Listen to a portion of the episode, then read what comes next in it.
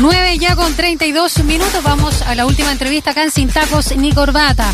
Y vamos a hablar de los contaminantes en el aire, porque el pasado viernes el Ministerio del Medio Ambiente y la Dirección Meteorológica presentaron un informe comparativo de análisis de la calidad justamente del aire en la región metropolitana para verificar variaciones entre el año 2019 y 2021, teniendo, por cierto, como factor la pandemia. Y los resultados eh, que traen ¿Ah? registran una significativa reducción de los contaminantes eh, presentes en el aire, con eh, una disminución promedio de 31% en óxido de nitrógeno y en 10% en material particulado fino, el denominado MP 2.5. ¿Qué implicancias tiene esto? Es parte de lo que estaremos conversando a esta hora con el académico del Departamento de Física de la Universidad de Santiago, climatólogo Raúl Cordero, que ya está con nosotros en línea. ¿Cómo está Raúl? Muy buenos días. Hola, muy bien. Buenos días. ¿Qué tal? Hola, Raúl. Muchas gracias por acompañarnos una vez más acá en Radio Sach. Bueno, era esperable que se redujeran estos índices, ¿no? Y en esta cantidad, o podría haber sido mayor.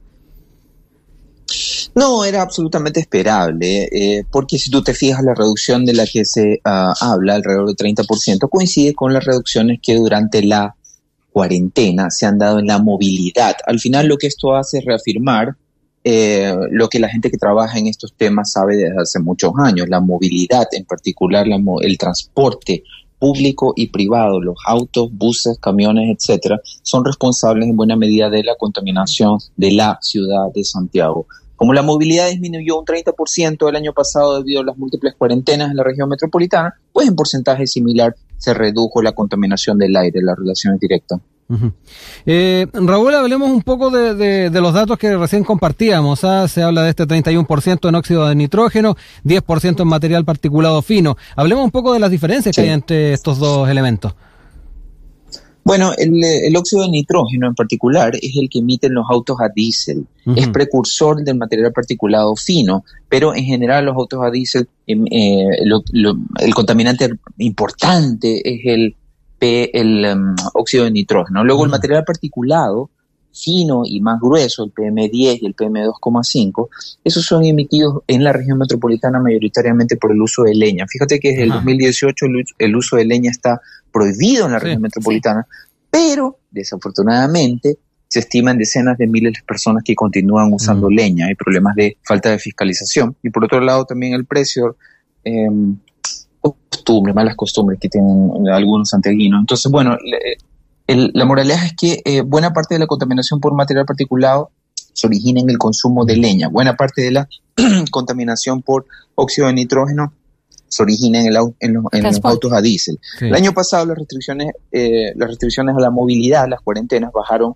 el uso de autos, el uso de camiones, etcétera, y por lo tanto bajaron las emisiones de NO el óxido de nitrógeno.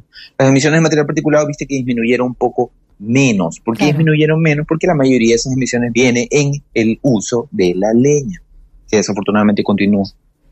Y de hecho, el, el material particulado, eh, Raúl, eh, fino, ¿no? Es más letal para la salud también, ¿no? Sí, el material particulado fino es el, probablemente el más, mientras más pequeño el material particulado, eh, más, fácil le, eh, eh, más, fácil le resulta acceder a tus pulmones mm. cuando lo respira. El material particular cuando es grueso, el polvo que uno alcanza a veces a mirar con los ojos, ese es menos peligroso porque no alcanza a llegar a tus pulmones atravesando las vías respiratorias. El material, particular, mientras más fino, 2,5 significa diámetro de 2,5 micrómetros. Un micrómetro es una millonésima de metro, así que es una cosa pequeña, no lo alcanzas a ver.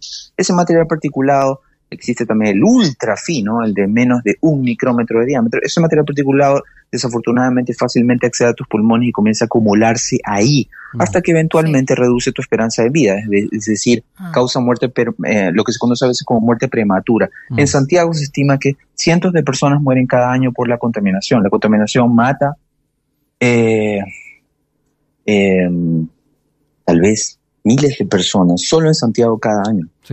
Eh, antes de pasar a, regiones, porque Santiago no es Chile, Raúl, cuéntanos del tema de la industria en la región metropolitana. ¿Se vio algún impacto, alguna disminución o, se mantuvo igual que años anteriores?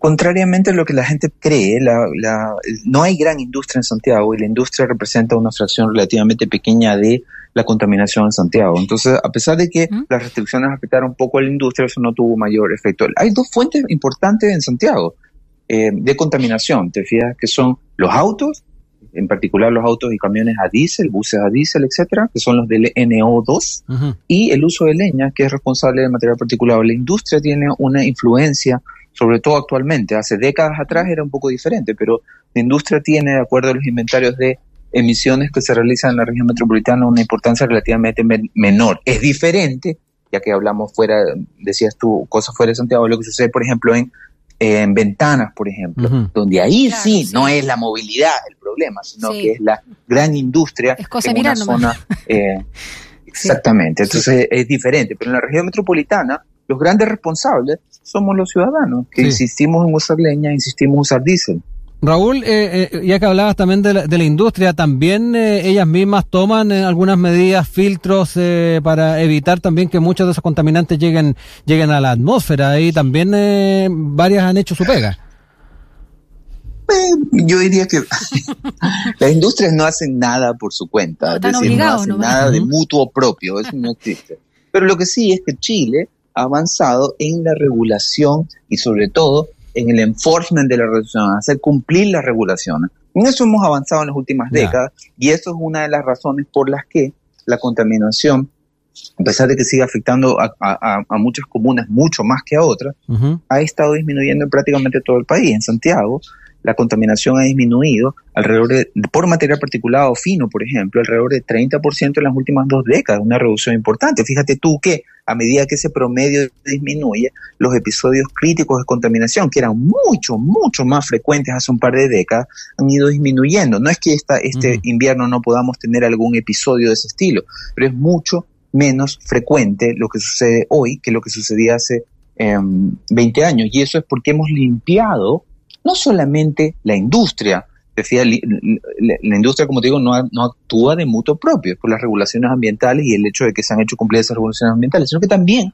hemos limpiado el parque automotor. Fíjate que yo le echaba la culpa al parque automotor en Santiago de la contaminación por PM2,5. Aún así, los autos modernos utilizan, cumplen cierta normativa que hace que emitan muchísimo menos que un auto de hace 20 años atrás. Te fijas, ahí eh, casi un orden de magnitud, casi 10 veces menos de emisión de contaminantes por kilómetro recorrido de un auto moderno, eh, aunque sea diésel, hoy, que si lo comparas con un auto de hace dos décadas atrás. Entonces se ha ido limpiando la tecnología que utilizamos, pero por supuesto, a pesar de que es para celebrar 30% de baja en la contaminación promedio en Santiago y en prácticamente todo el país, eh, estamos lejos de que sea suficiente. Todavía mueren muchas personas y no una muerte prematura, una esperanza mm. de vida acotada debido a la contaminación excesiva de nuestras ciudades. Así que hay que seguir avanzando. Y eh, tú sabes, también tenemos el otro problema grave, no solamente la contaminación, sino el problema del cambio climático. Ambas cosas se resuelven con la misma bala de plata, y esa bala de plata es la transición energética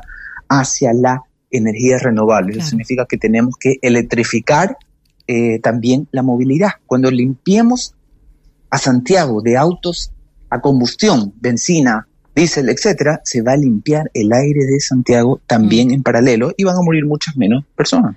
Raúl, eh, para cerrar el tema, quiero detenerme a propósito del material particulado fino y, la leña. Mm. Em, ¿De dónde se obtiene la leña acá en, Santiago? ¿Es el pellet, esta leña compactada? Preguntarte también si contamina igual.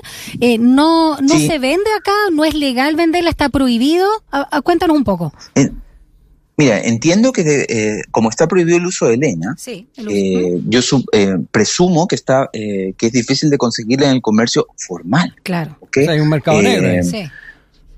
Supongo que sí, mm. pero sabes que en, verdad en esa en, ese tema particular no, no, te puedo dar demasiadas luces. No es un tema que yo maneje. No soy un investigador de mercados negros de pellets. Pero lo que sí sabemos es que, y hay denuncias que se hacen cada año, es que desafortunadamente muchas personas, increíblemente en el barrio alto, donde no lo hacen por necesidad económica, insisten en utilizar leña para sus estufas. y eso, eh, que a algunos les puede parecer romántico, lo que hace es contaminar la cuenca, que desafortunadamente tú sabes, la mayoría, muchas ciudades en Chile están situadas en, en locaciones con poca ventilación. Entonces eso hace eh, más difícil la dispersión de esta em, de este humo que contiene material particulado de leña. Entonces em, me preguntaste algo de los pellets. Sí, los pellets naturalmente que eh, emiten menos. Hay, hay estufas a leña que tienen, a veces son em, distintas tecnologías, algunas emiten menos, otras emiten más. Pero lo que sí está claro es que desde 2018 está prohibida la leña independientemente de la tecnología en la región metropolitana porque no hay estufa a leña que no emita algunas más, algunas menos, material particulado. Entonces la moraleja es, las personas que viven en la región metropolitana tienen que dejar de usar esa cuestión. Y no es solamente la región metropolitana, es la ciudad más contaminada de toda Sudamérica, Coyhaique. Y está contaminada debido a que los habitantes usan leña para calefaccionarse. Esa cuestión no puede continuar. Raúl. Demasiado más tiempo. Sí, eh, está también el caso de, Temuco. ¿ah? Eh, ahí es una ciudad que, observó un aumento que, que, de alguna manera fue del orden del 8% de los niveles de material del particulado 2,5. Eh, por ahí también está el tema del uso de la leña, ¿ah? y bastante masivo. Totalmente. Todo, así es. Todo el sur de Chile desafortunadamente está contaminado por el uso todavía masivo de la leña para calefaccionar.